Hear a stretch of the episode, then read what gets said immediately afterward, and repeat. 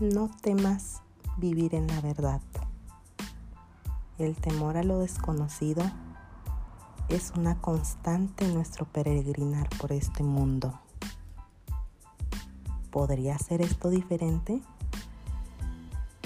Desde que estamos en el vientre de nuestra madre, somos receptivos tanto a sus emociones positivas como a las negativas.